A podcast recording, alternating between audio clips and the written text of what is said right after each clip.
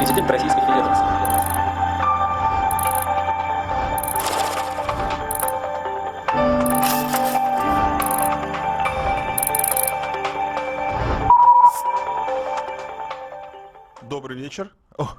Заметил, что мы уже в эфире. Да. Э, Здравствуйте, здравствуйте. Э, В студии главная тема, это наше шоу. Э, Для тех, кто никогда его не слышал, присаживайтесь поудобнее, знакомьтесь с нами. В студии Михаил Юрьев и Илья Савельев. С нами Ну обычно как-то еще... ты вот шоу как-то сразу нас так опустил все-таки. Передача, Понимаешь, что в словом шоу ничего плохого нету в самом по себе, но как-то себя шоу, шоуменом не считаю. Ну, как мы Да это и назовем тебя тогда? тоже. Программой? Программа. Программа, главтема. А обычно с нами в этой студии э, в эфир выходит еще и Михаил Леонтьев, но Михаил Леонтьев человек корпоративный, и, И вы- корпорации принадлежит больше, чем друзьям. И вышел в данный момент в Париж в командировку вместо Да, эфира. там несет службу. Да. Так что э, у него, как говорится, причина уважительная, а у нас уважительных причин не было, поэтому мы Тяжелое, здесь. тяжелое, между прочим, э, место службы, без всякой иронии. говорю. Абсолютно. Это же не тот Париж. Одни иммигранты и арабы, так сказать, нагло себя ведущие. В общем, Да и вообще многие с иронией относятся э, к службе в Роснефти, а я вам скажу так, что ну, мы же видим, как это происходит у Михаила Владимировича Леонтьева, это вовсе не сахар абсолютно. Нет, В любое кто- время суток кто-то, кто, угодно. кто относится к с иронии в том смысле, что считает, что компания это там неэффективно управляется, или там э, Леонтьев плохо, кто-то может так считать, исполняет свои обязанности по продвижению имиджа Роснефти, это пожалуйста. Но в чем Илья абсолютно прав, что нельзя считать, это просто не соответствует действительности, что она легкая. Абсолютно нелегко. Работа адова, я бы не знал, вот я не представляю, сколько бы денег мне нужно было бы заплатить, чтобы я согласился на такую Михаил работу. а сколько вам денег нужно заплатить, чтобы вы хоть что-то согласились сделать, что вам чужой человек говорит? Ну, за большие деньги, наверное, бы сделал, но, конечно, за Я очень думаю- большие. Ну, я думаю, есть только один человек, который, если попросил, вот он сегодня пресс-конференцию давал. Но А, он меня всегда как просил, я и делал. Ну вот я про это говорю, там не, всяких день- не в деньгах да. дело. Есть у нас сайт, э, сайт, который олицетворяет и наше присутствие в глобальной сети. Называется он главтема.рф. Именно на этом сайте, на главной странице, вы можете туда зайти, главтема.рф, и увидеть прямую видеотрансляцию того, что происходит в нашей студии. И, собственно, лицезреть это своими глазами. А, Также в YouTube идет трансляция, и там можно внизу э, в режиме чата, наверное, обсуждать сразу, что происходит. А, Ну, Я начну- бы еще хотел, э, хотя это, конечно, свойственно, э, это, это ск- скорее Илья должен делать как ведущий, но я уже себе позволю а, вклиниться, просто чтобы там по очереди говорить. Хочу вам, м, э, уважаемые наши слушатели, а, рассказать об одной нашей инициативе, которая, я думаю, вам понравится. А, Пишите а, э, Пока что пишите на наш сайт э, клубный главтема.рф, просто потому что в свой в э, э, значит в э, КП еще пока там отдельного форума нету, мы сейчас ведем переговор на эту тему. А, Пишите не только с вопросами, типа там, откуда ли у вас деньги и нельзя ли мне немножко. А И это, доколе. Да, это пожалуйста, но а, вы пишите, я имею в виду какие-то не обязательно вопросы, там, соображения, а, комментарии, и самые э, взвешенные из них мы решили поощрять, вернуться к прежней практике Мгм. по предложению нашего клуба. Но если раньше мы просто награждали майкой, то теперь мы будем делать по-другому. А, Значит, э, раз в два месяца а, мы будем подводить итоги, и пятеро наиболее отличившихся. А отличившиеся это просто чьи а, посты, выражаясь по-научному теперь, а, чьи материалы, которые они пришлют, будут наиболее интересны, вдумчивые, а вовсе не, не по принципу, кто похвалит нас лучше всех. Пятеро отобранных наиболее ярких людей, а, а, мы с ними встретимся, в том числе я лично, для беседы. Это может быть ужин, может быть это будет, э, так Ну, сказать, какая-то дискуссия в каком-то Диску- формате. Дискуссия на там 2-3 часа, самая такая, никого других и так далее. Причем кто-нибудь из Москвы поможем доехать. Обязательно. Да, вот, э, значит, раз, э, это как бы рекордсмены за два месяца. Рекордсмен за полгода один со мной проведет вечер, Один ну не один. в том, ну не в том смысле, а значит в смысле вот того же самого. И победитель за год а, получит право, если он того хочет, вместе со мной или с Леонтьевым, ну просто это надо еще Леонтьева заставить, а, написать а, большую статью куда-нибудь, где мы решим, куда ее размещать. Но Так мотивация что более чем дерзайте, достаточно. граждане. Я предлагаю, дерзайте. да, э, значит, еще раз, технически как это выглядит. На, глав, на сайте главтема.рф мы публикуем наши выпуски, которые сейчас происходят. Э, выпуск является поводом для дискуссии, потому что снизу есть комментарии. И в этих комментариях вы задаете вопросы, пишите свои соображения на обсуждаемые или вообще абстрактные темы. Также я при- призываю вас писать и в более развернутом формате. Это статьи или какие-то так называемые эссе. А, Они на сайте главтемы.рф тоже э, размещаются. Ну, Хотя можно их писать и просто в комментариях. Можно и комментариях. Мы общем, сами перенесем. Да, решайте, как вам удобно, главтема.рф, пока там прямая трансляция, не пока, а сейчас. А с сегодняшнего дня мы начинаем так называемый э, челлендж, ну слово такое противное по-русски, как это? Соревнование? Соревнование? Ну, интеллектуальные. соревнования, да, интеллектуальную игру. Интеллектуальную игру. Ну давайте к темам перейдем. Главная и самая громкая тема уже Да. не первый год, это, конечно же, прямая ли- линия с Владимиром Владимировичем Путиным, которая э, прошла сегодня. В Москве длилось 4 часа 47 минут. Почему-то вот теперь это тоже спортивное соревнование. Сколько президент выдержит?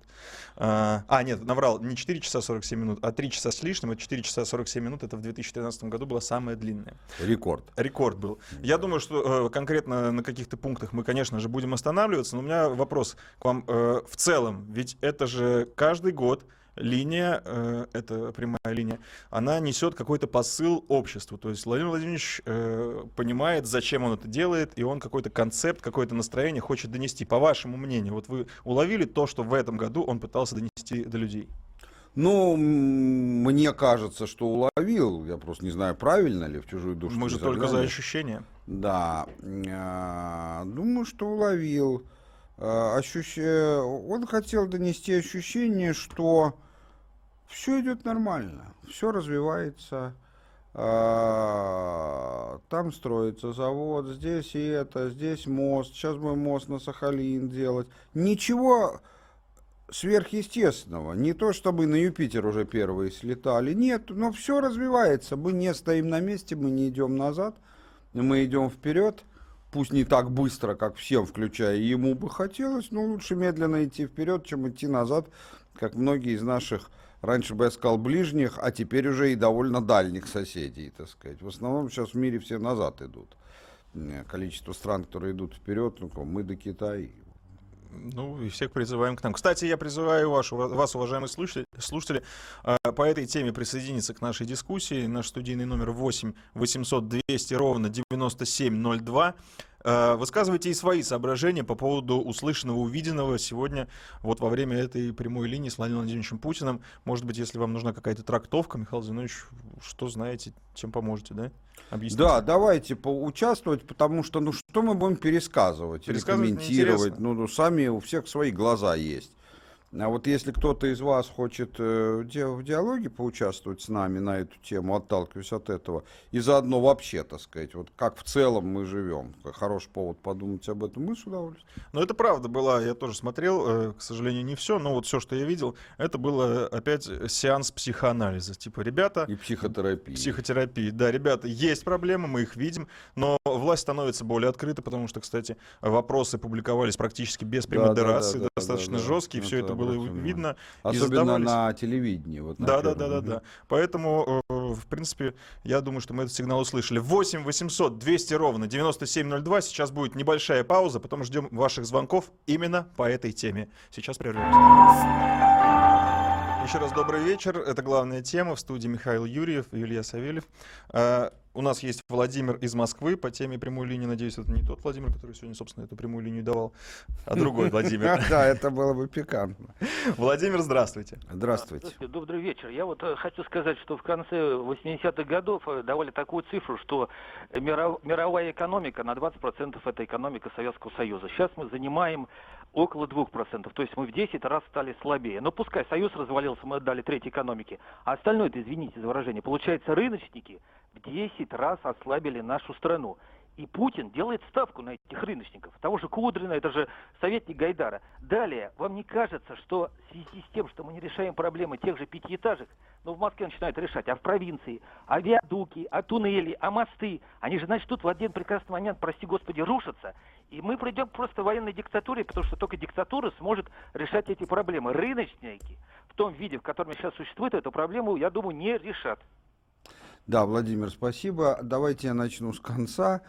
Э, вот вы как-то, ну, не хочу говорить, напугали, потому что все корректно говорили, ну, так сказать, там указали на опасность военной диктатуры. Я что-то себя поймал, что ни хрена мне не страшно. Не страшно, Думаю, мурашки сла- не побежали. А слава богу, и была бы, может, и неплохо. Но это скорее шутка. А, хотя и не совсем. А, значит, э, ну, давайте сначала я скажу, это очень хороший, интересный вопрос. Я им специально занимался. Действительно, в конце 80-х, не в конце, но вот в 70-х еще, я когда учился в школе, действительно хорошо помню эти цифры. 20% мирового ВВП это СССР, а, и 29% мирового ВВП это США. Это были реальные цифры или все-таки это политический пиар? Вот. а, Вы понимаете, вопрос, конечно, интересный. А, Сразу скажу вывод, потом его обосную. А, Натянутые были цифры, и тут дело не в том, что жульничали. Тогда как раз, как и сейчас, старалась власть не, не врать напрямую, не Украина все-таки. А, скорее речь идет о другом. А, поверьте мне, все методики подсчета ВВП, которые существуют в мире, все без исключения, они всегда считают, просто это так устроено, не в денежных, а в натуральных показателях. А, и, и это очень справедливо, потому что мы с вами просто знаем, когда там э, телефон э, Apple стоит в два раза больше, чем такой же Samsung, не будучи лучше его ни на один процент. И, соответственно, страна, которая выпускала бы столько же Apple, имела бы в два раза больше ВВП, с хрена ли это ни о чем бы не говорило. Поэтому сравнивать в натуральных показателях, и поэтому ВВП сам по себе сама цифра бессмысленна, она, она осмысленна только в сравнении либо с твоим же этой же страны ВВП предыдущих лет, либо с ВВП этих же лет, но других стран. Важно только считать по одной методике. И в этом смысле как раз очень важно, то, то есть, ты- ты- чтобы вырасти ВВП, у тебя должно увеличиться добыча нефти, чтобы выросла ВВП за счет нефти, а, а просто рост цены на нее не, не дает вклада в ВВП. Вот так устроены подсчеты, поверьте. Но в них таится и лукавство. Значит, в Советском Союзе, когда говорится, что джинсы не выпускали, выпускали, но такие, что, в общем, на них без боли смотреть было трудно. Сразу половые тряпки. Не, но они годились в качестве того, для чего джинсы в середине 19 века в Америке и были изобретены, а именно для того, чтобы за коровами ходить. Для этого, вот на скотном дворе, я как раз в них работал э, конным пастухом, поэтому с уверенностью могу сказать, что для этого они годились. Но больше ни для чего они, э, даже в мысли таких не было. Так вот, пара таких джинс при сравнении с ВВП Америки считалась как пару джинс Леви Штраус. А как по-другому? Так сказать, э, а, джинсы Versace, если они тогда уже были, они, да, в другой ценовой категории, в другой товарной группе считать. А это обычные рядовые джинсы. Но на самом деле, как вы догадываетесь, некая разница была, так сказать. Так же, как была разница при всем моем уважении к автопрому, тем не нашему, и при том, что я считаю, что его не, не совсем заслуженно хают и хаяли, но тем не менее «Жигули» не совсем соответствовала «Шевроле». А, по подсчету ВВП это было одно и то же. Есть масса оценок. Вот я вам скажу так. Реально мы составляли не... а, а, вот сказать, что такое реально хороший вопрос. Ну, ну, ну вот, наверное, была бы цифра ближе процентов 14. Но это все равно существенно. Сейчас. Так, второе. Не забывайте, что в 91 году мы по- потеряли половину населения. А СССР, э, власти СССР изо всех сил старались сделать так, чтобы производство было равномерно распределено по всем республикам. На что и напоролись. Да, но потом производительность труда у нас же не, не, не, не выросло, то есть если потеряли половину населения, значит, э, то есть даже если я прав про 14, превратите их в 7, тут же одномоментно, просто сразу, это останется такой же ВВП на душу населения. А, значит, э, э, кроме того, с чего вы решили, что мы сейчас занимаем 3%? А ВВП 2 триллиона а, от 60, это вообще 5%. А, ну вот 5 семью и сравниваете, да, так сказать. Но вы же еще учтите такую вещь, а, что экономика СССР была крайне неэффективной и, очень много упускала того, что было просто никому не нужно. То есть многие заводы у нас совершенно бандитским и недопустимым образом разорили, вот в прямом смысле, превратив непонятно во что хорошо, если там э, в борделей там настроили, а то бывает просто не во что, так бурьяном и заросло, непонятно зачем закрывать. Причем прекрасные вещи. Вот, например, я там прочел в одном, в одном материале, что вот э, недалеко от Москвы в одной из северных наших областей сырный завод, на котором изобрели и вот в прямом смысле изобрели и выпускали пашихонский сыр, который стал в большой степени, я его хорошо помню, а, визитной карточкой, так сказать, просто одним из лиц нашей страны и для себя, и для внешнего мира. Наша блистательная приватизация имени Чубайса привела к тому, что завод этот разорили. Бурьян, там картинка приводится, ничего там нету, даже, даже чего-нибудь менее полезного для общества, вообще ничего нет.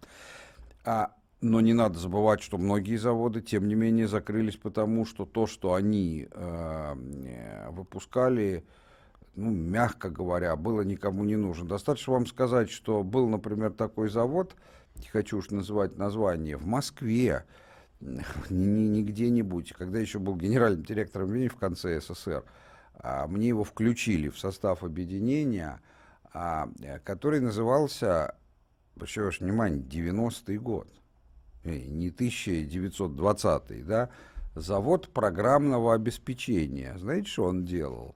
Он делал большие деревянные ящики для складирования вот таких вот дисков. Я вам серьезно. Да, завод, а большой завод, да, так сказать, вот. Там, там несколько тысяч работающих.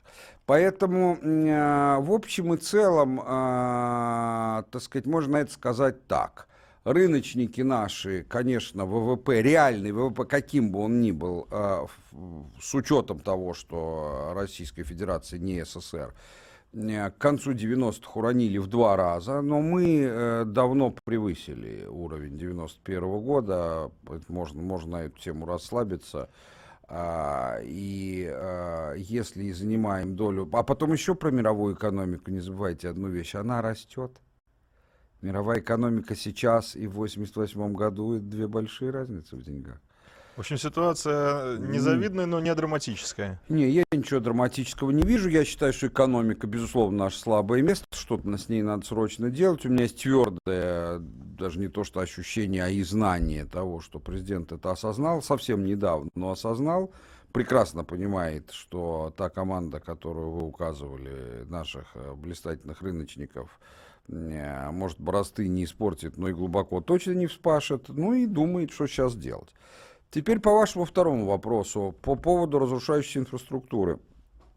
Проблема эта властью известна. А, дорожное строительство, включая мосты и туннели, оно у нас недостаточно, но тем не менее оно вышло на уровень, которого никогда не было, включая как в СССР.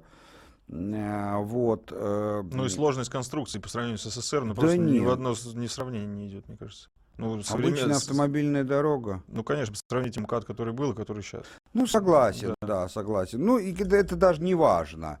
Важно, что э, проблема эта есть, она решается в каком объеме и с какой интенсивностью, ну, исходя из того, сколько ресурсов в стране, в первую очередь денег. А вы, конечно, провели, можете сказать, что если бы их меньше воровали, больше бы оставалось, но это проблема не только мостов и жилья, это проблема чего угодно другого в равной степени.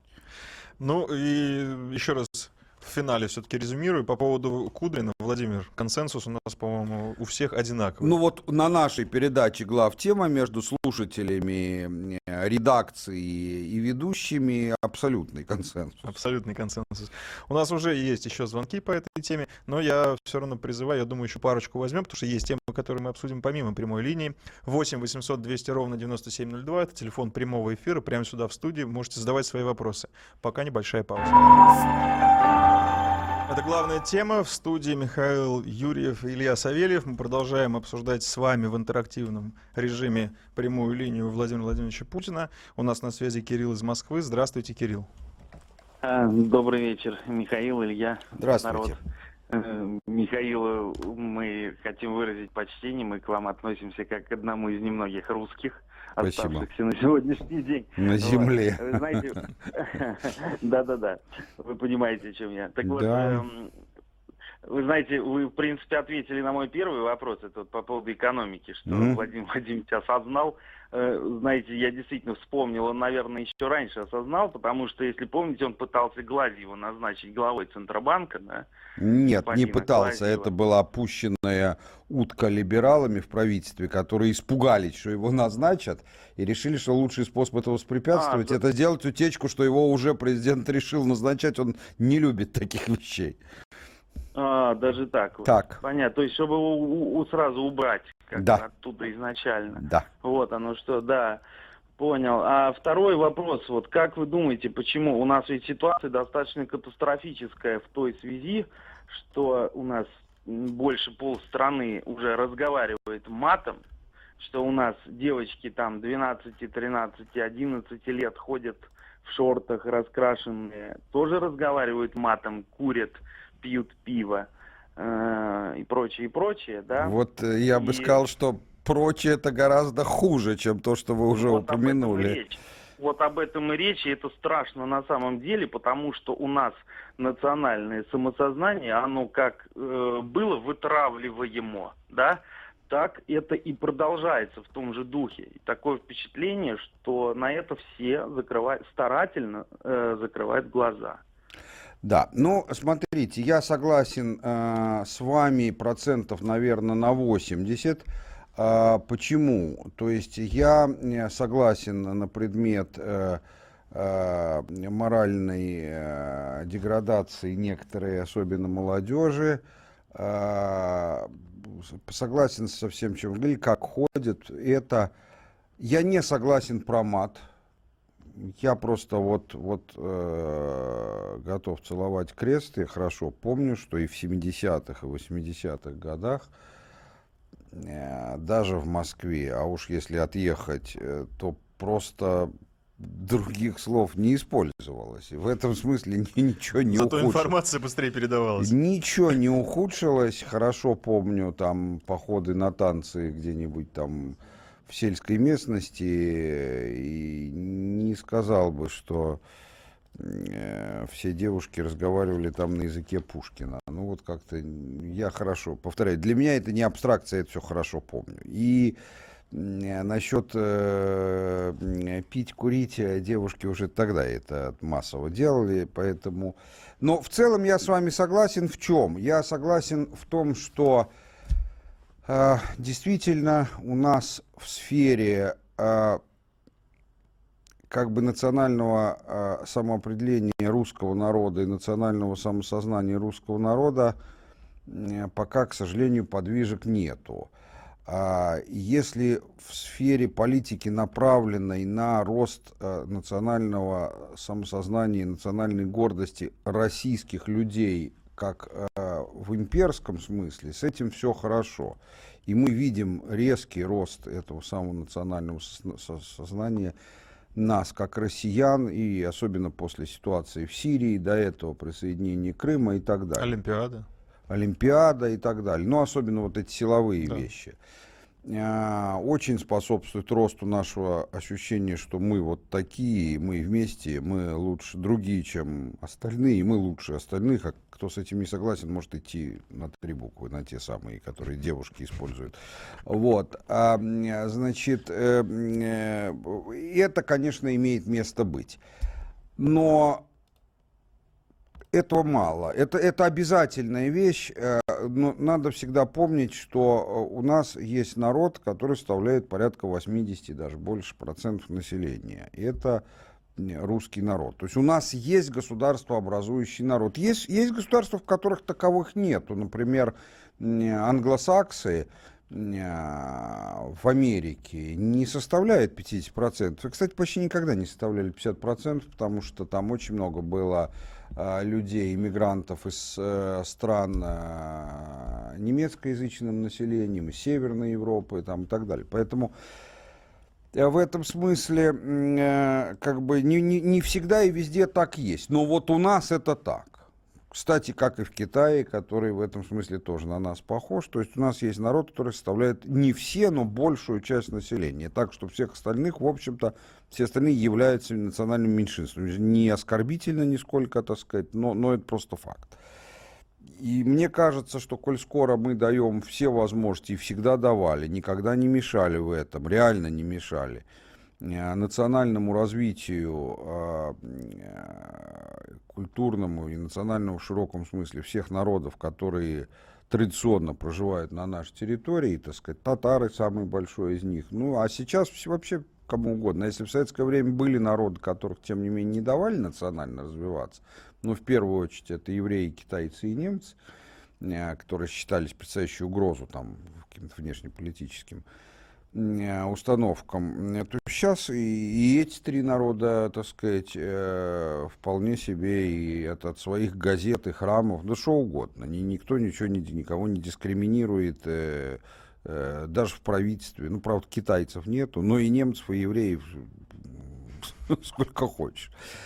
Вот, э, поэтому э, все это хорошо и правильно. Я это поддерживаю не двумя, а десятью руками, если бы у меня еще восемь было. Вопрос в том, что, ну, а русский народ чем хуже? Я, я прекрасно понимаю, почему у нас действует жесточайший запрет на любые проявления. Скажи, я россиянин, и я этим горжусь, тебе только руку пожмут.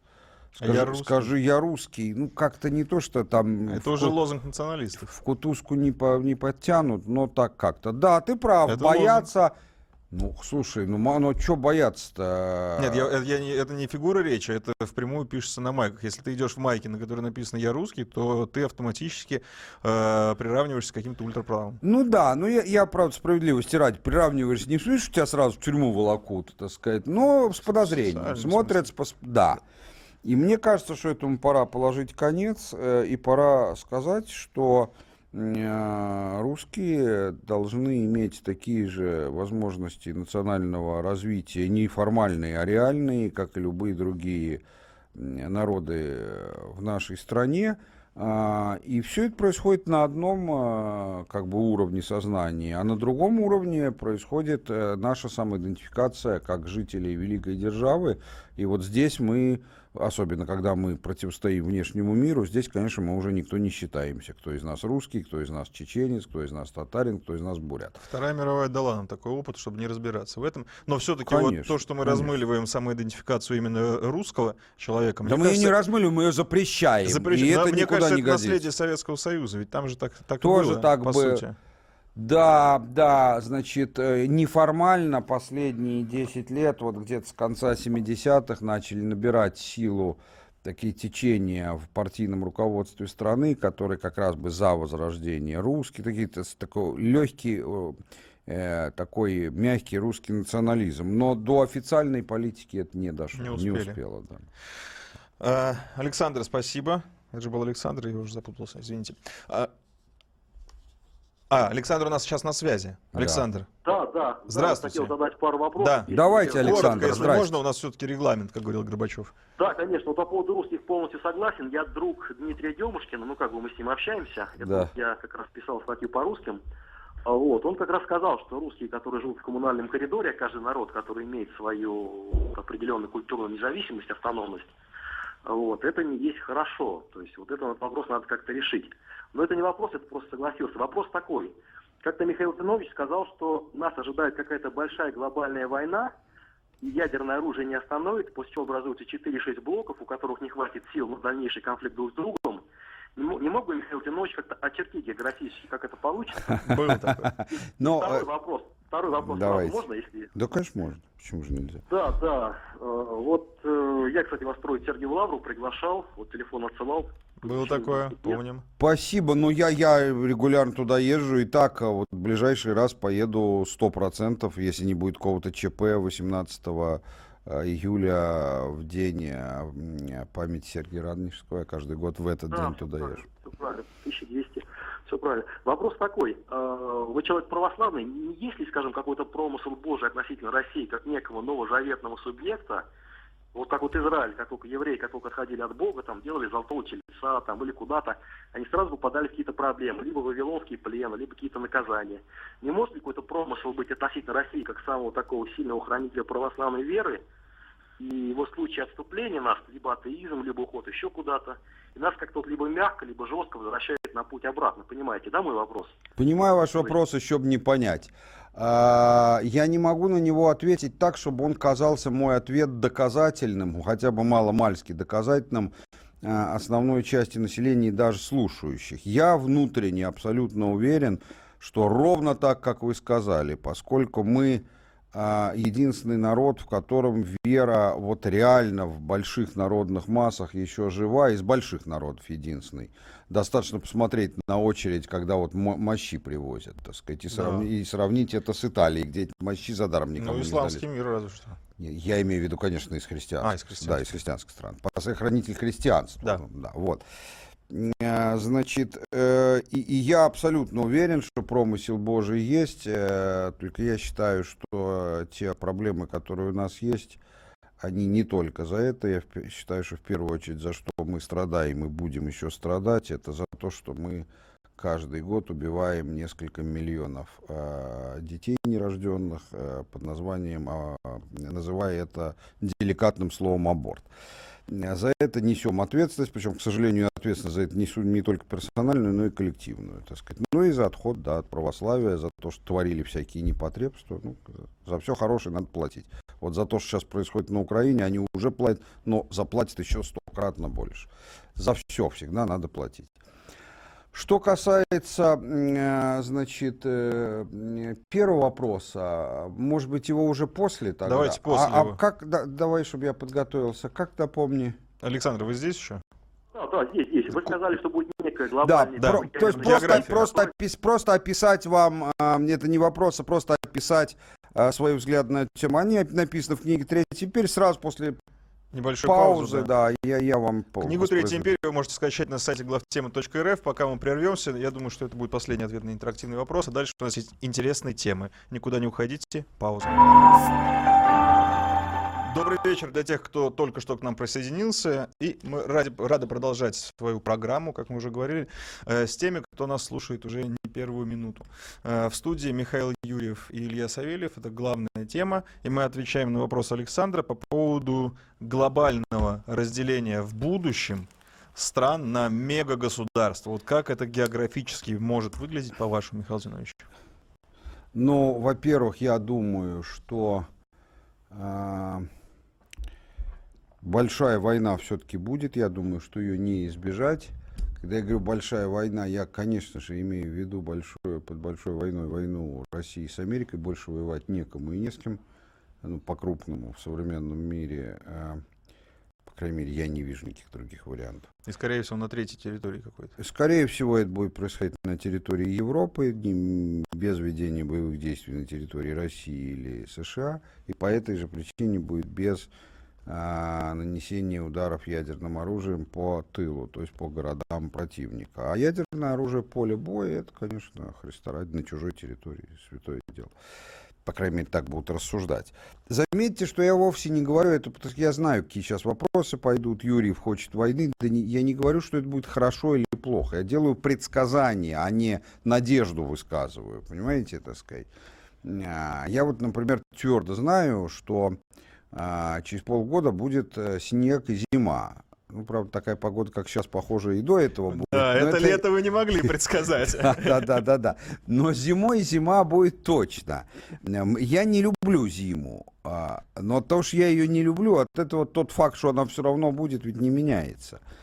Вот. И я думаю, что в результате э, этой войны произойдет следующее, переход э, человечества на следующую, там, какая она будет, четвертая или пятая ступенька объединения, то есть сначала существовали, люди жили родами, потом племенами, а, племена сложились в э, народности, народности в нации, И вот сейчас, э, наверное, нациям, то есть этносам а, современным, пришла пора а, во что-то более крупное сложиться, ну, условно скажем, суперэтносы. Я таких вижу в зависимости от политических раскладов на территории Земли 4, 5, вот, там, 6, может быть. Вот так вот, да, так сказать. А географию, вот Александр именно интересовался, он думал, в какой этнос он попадет, видимо, хотел узнать. От нас зависит, если отвоюем так, как отвоевали в прошлый раз, то попадем в этнос, э, ну, то есть я отвечу вам косвенно. Понятно, что западнее нас, но восточнее Соединенных Штатов, то есть на территории нынешней Европы, хоть западной, хоть восточной, хоть центральной, нет ни одного государства, которое бы заслуживало а, продолжения сохранения своей государственности. Не заслуживало там перед каким-то а, третейским судом, а заслуживало, что ни одно из них не собирается свою государственность отстаивать. А как известно, если ты не хочешь кормить свою армию, будешь кормить чужую. Надеюсь, что нашу. Но остальные подробности, я думаю, что повторять их не стоит для тех, кто, кому действительно этот вопрос интересный, а он интересный.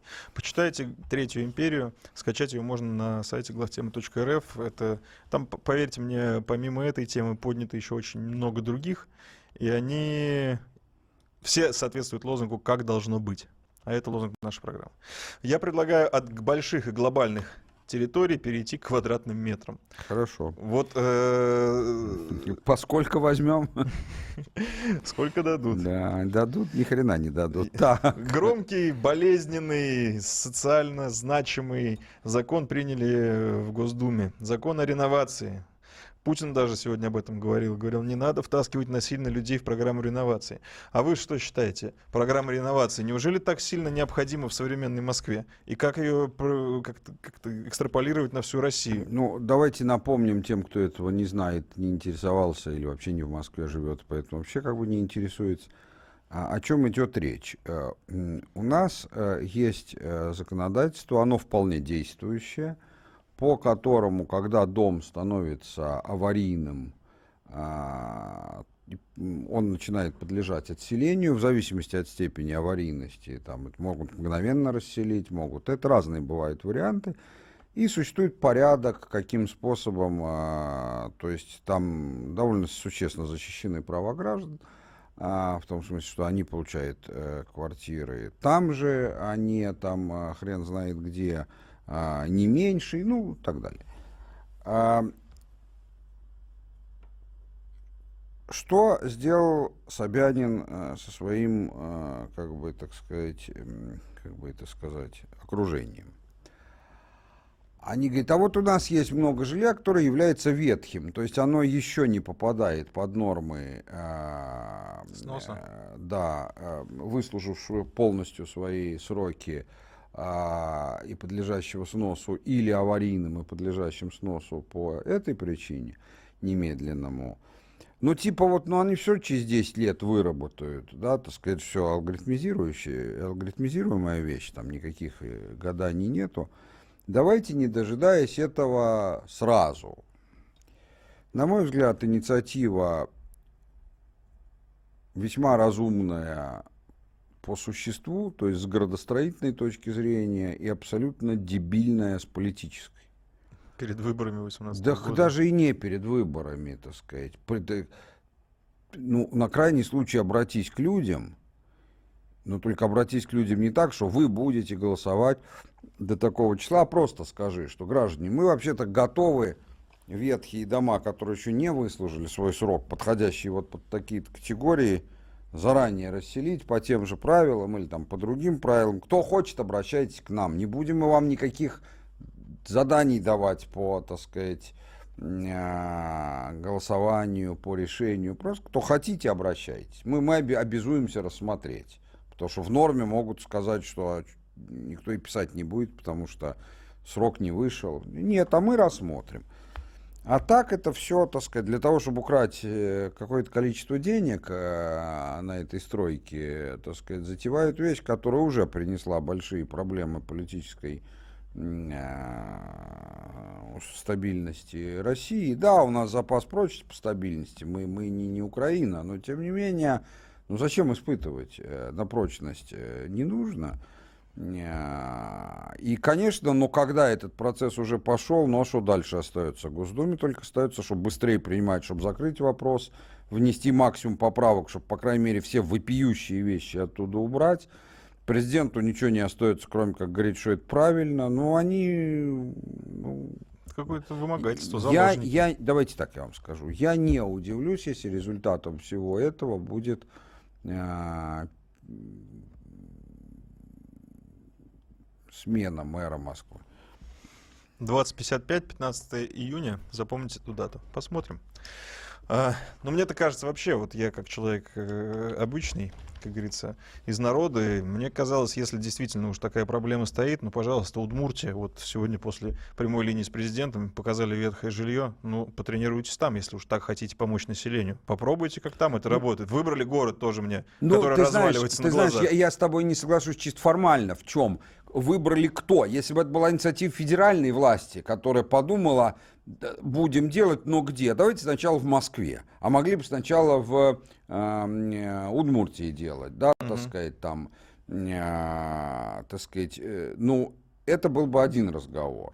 Э, допустим, тогда бы ты был прав. Но так, это инициатива московского правительства. Оно да. не может э, на территории Удмуртии что-то делать. Я специально сделал полномочий такого речевой нет. маркетинг. Я человек из народа. Человек из народа разбираться уж, кто там, федералы или москвичи решили, ему наплевать. Ну, я тоже вроде, так сказать, вышли мы все из народа, как раньше пели, так сказать. Вы ну, вообще не работающие пенсионеры, как вы себя называете, да? Ну, я, поскольку у меня персональная пенсия, право на нее, я ее не оформлял, но право на нее есть, это, между прочим, на какие-то большие деньги, тысяч на 300, наверное, рублей. Что, пенсия? Ну, ну я категории А там. А, а, ну вот, а. а. Ну я все равно не оформлял, пенсию не получаю. Ну это хорошо, пусть достанется другому. Пусть достанется другим.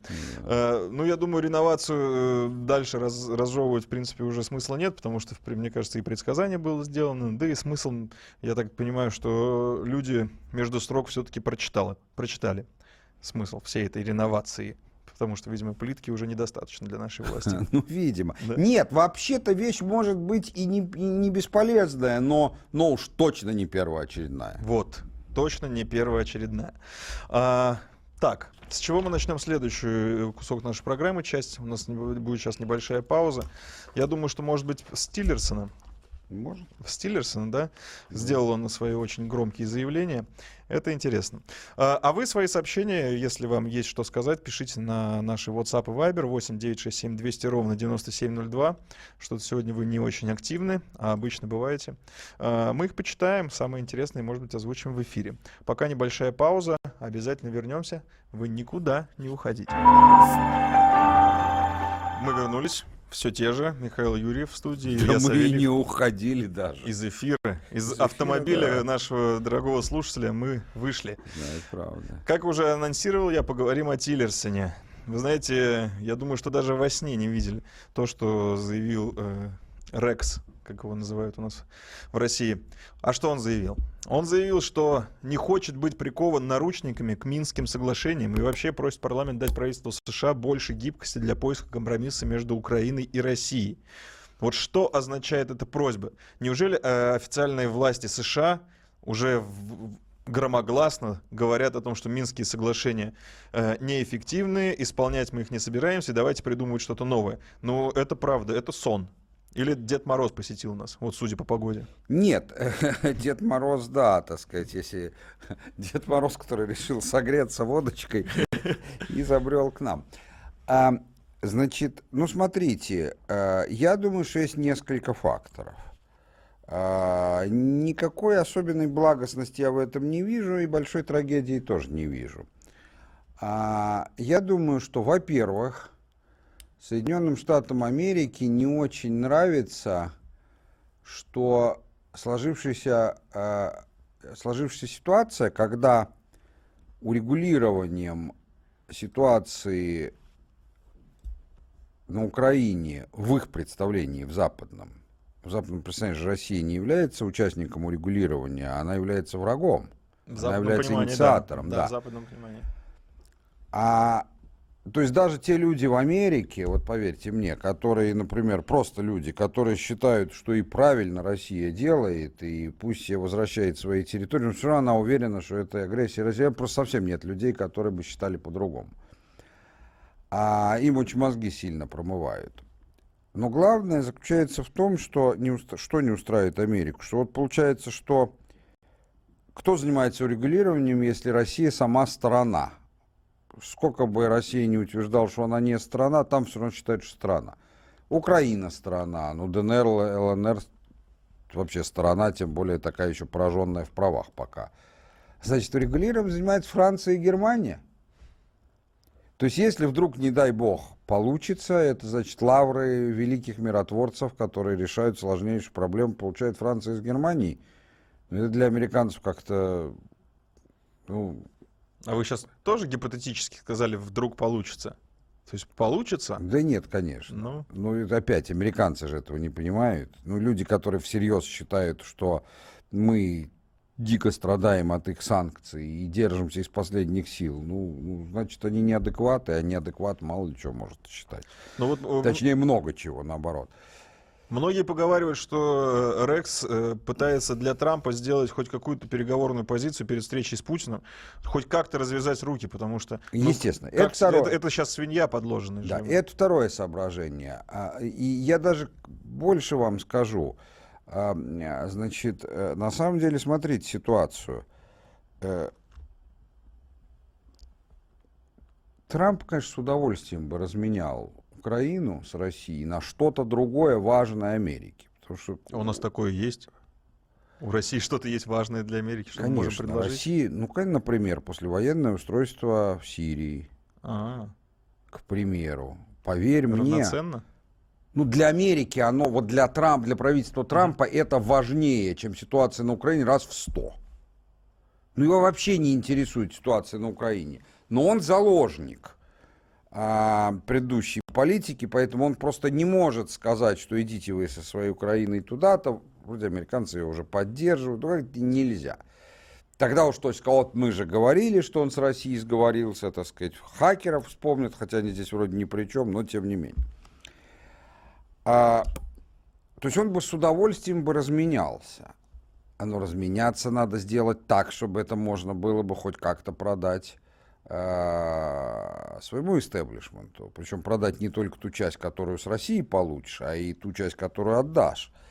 А, и в этом смысле а, американские, американское общественное мнение, оно очень связано, оно является заложником уже высказанных позиций, уже идущих внешнеполитических процессов со стороны Америки в рамках этих самых Минских соглашений.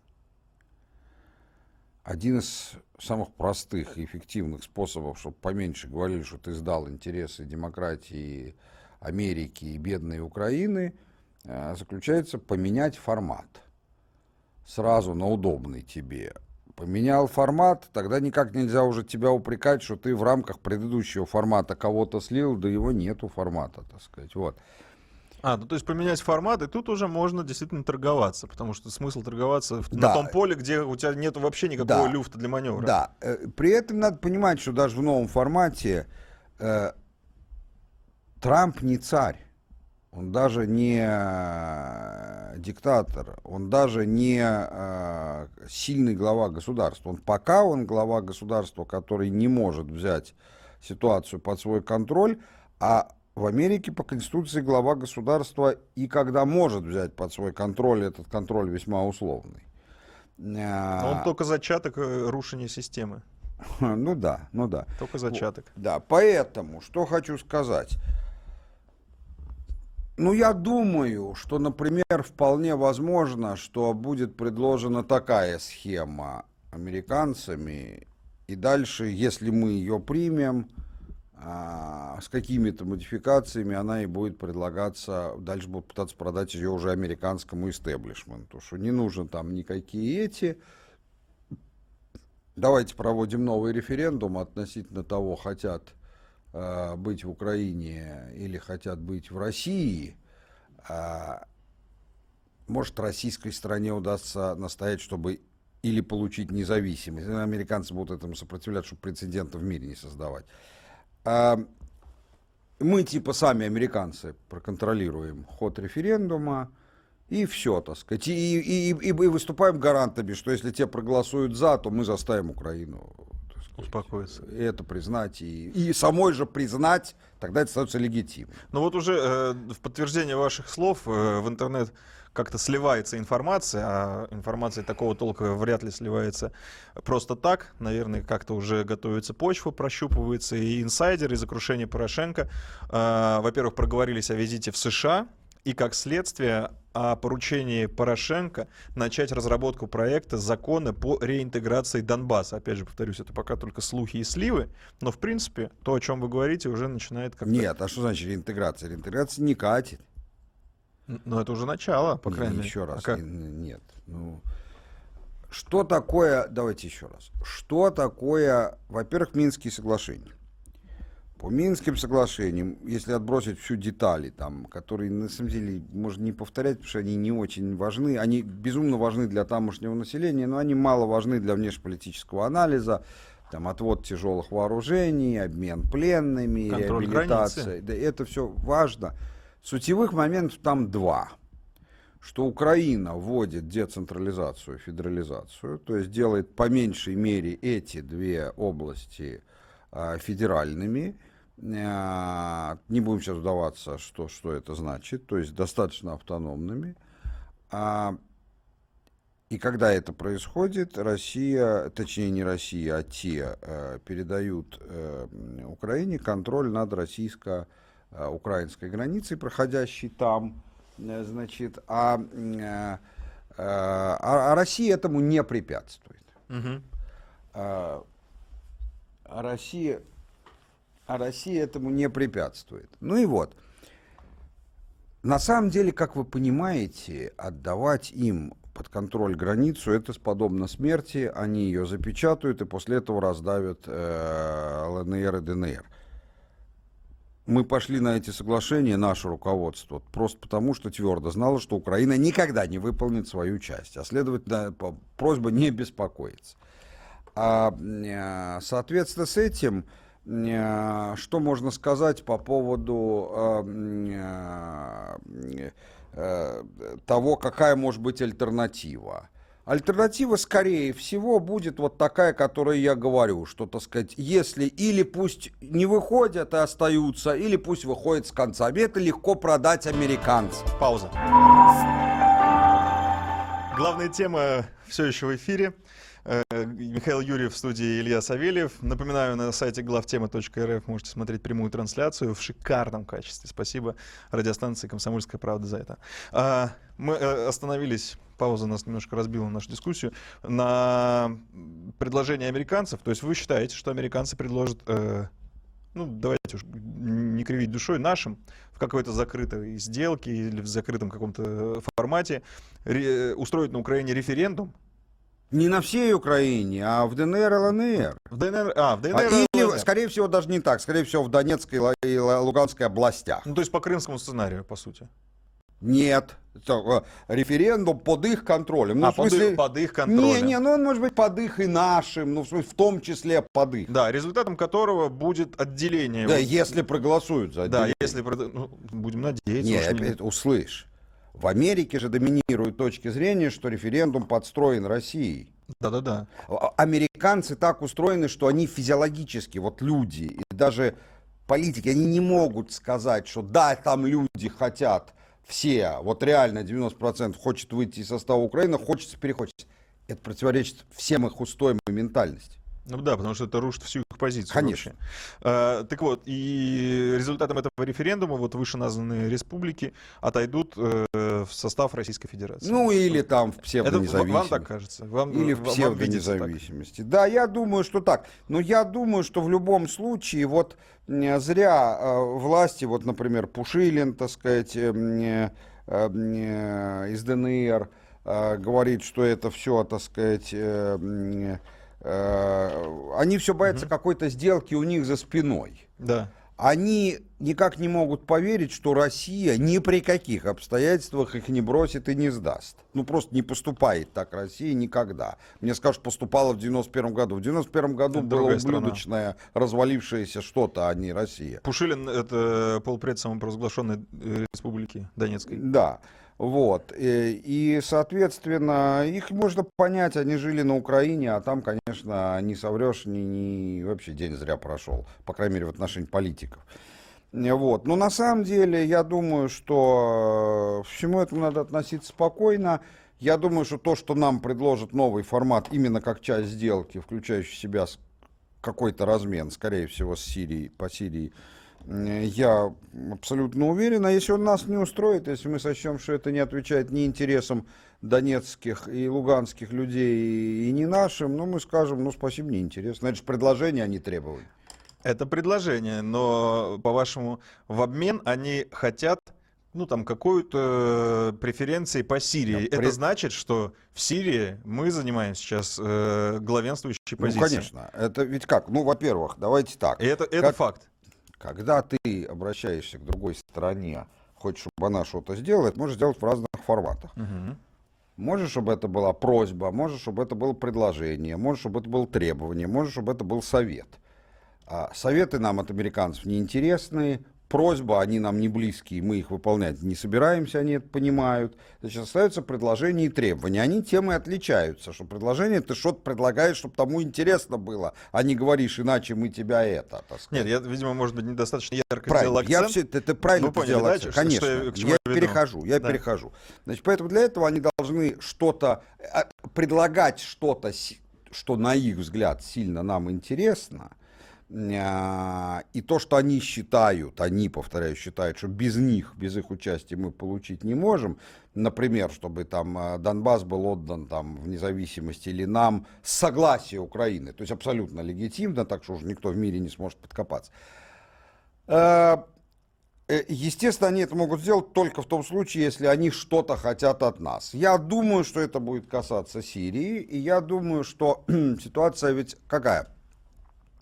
Гражданская война близится к завершению. Ну вот уже Генштаб даже констатировал фактическое прекращение гражданской войны. Генштаб прекратил, да, но это немножко разные вещи. Он, демонстрировал, он, он проанонсировал прекращение на данный момент. Из этого не следует, что она не может через месяц опять начаться. Согласились. А я говорю о том, что, похоже, близится реальное окончание. Так сказать. Причем не... гражданская война это все-таки с умеренной оппозицией правительственных сил. ИГИЛ это, вне, это не гражданская война. ИГИЛ это война обычная насколько я понимаю терминологию. Не знаю. Ну, думаю, что и с ИГИЛ тоже кончается. Ну, так сказать, ну да. да вот, это, ну, все хорошее имеет конец, так сказать. Можно его и отрубить, этот конец, э, вместе с головой. Так вот, соответственно, значит, э, э, что хочу сказать. Значит, вот, соответственно, близится к концу. То есть боевые действия, думаю, скоро кончатся, как, как раньше, когда я работал на госслужбе, ну и сейчас также есть такая формулировка, так сказать,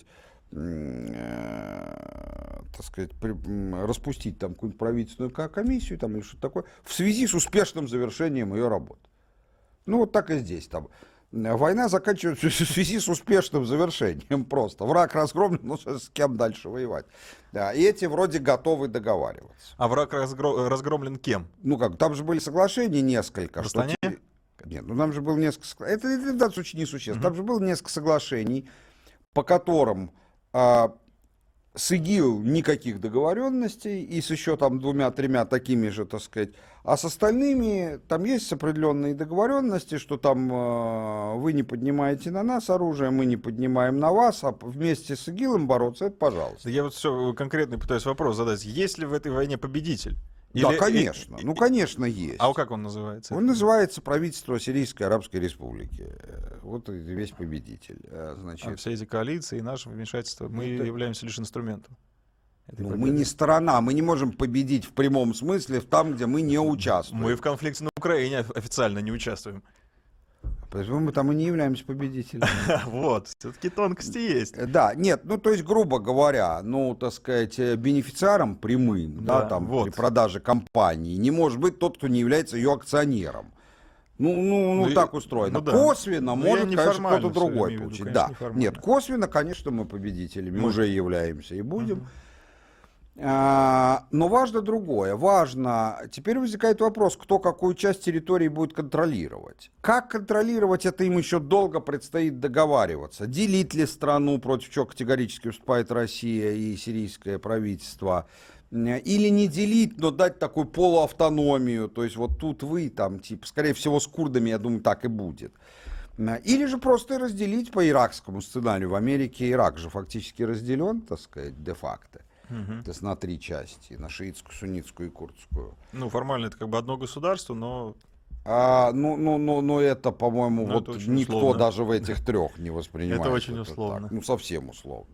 Э, кто, кроме того, ну там все-таки условно так. А может сделать, чтобы совсем Это как не те так. советские джинсы, они на бумаге-то джинсы. Ну да, но а можно сделать, как не... СССР в 91 году, и формально раз разделить. Угу. Тут тоже бывает такое. Это как Чех... Чехословакия на Чехию и Словакию, пожалуйста. Вот. Это совсем не беспрецедентная вещь будет. И вот к чему я говорю, что э, важно, сейчас еще не совсем понятно точно, еще от последних боев зависит, но какие территории де-факто контролируются, так сказать, э, э, ну, будем так говорить, проамериканскими и протурецкими движениями, а какие российскими и ее союзниками. И вот выясняется, что ну, самое большое, что будут контролировать э, проамериканские эти, это ну, хорошо, если 15%. И, и, и, сильно второстепенных с экономической, географической точки зрения.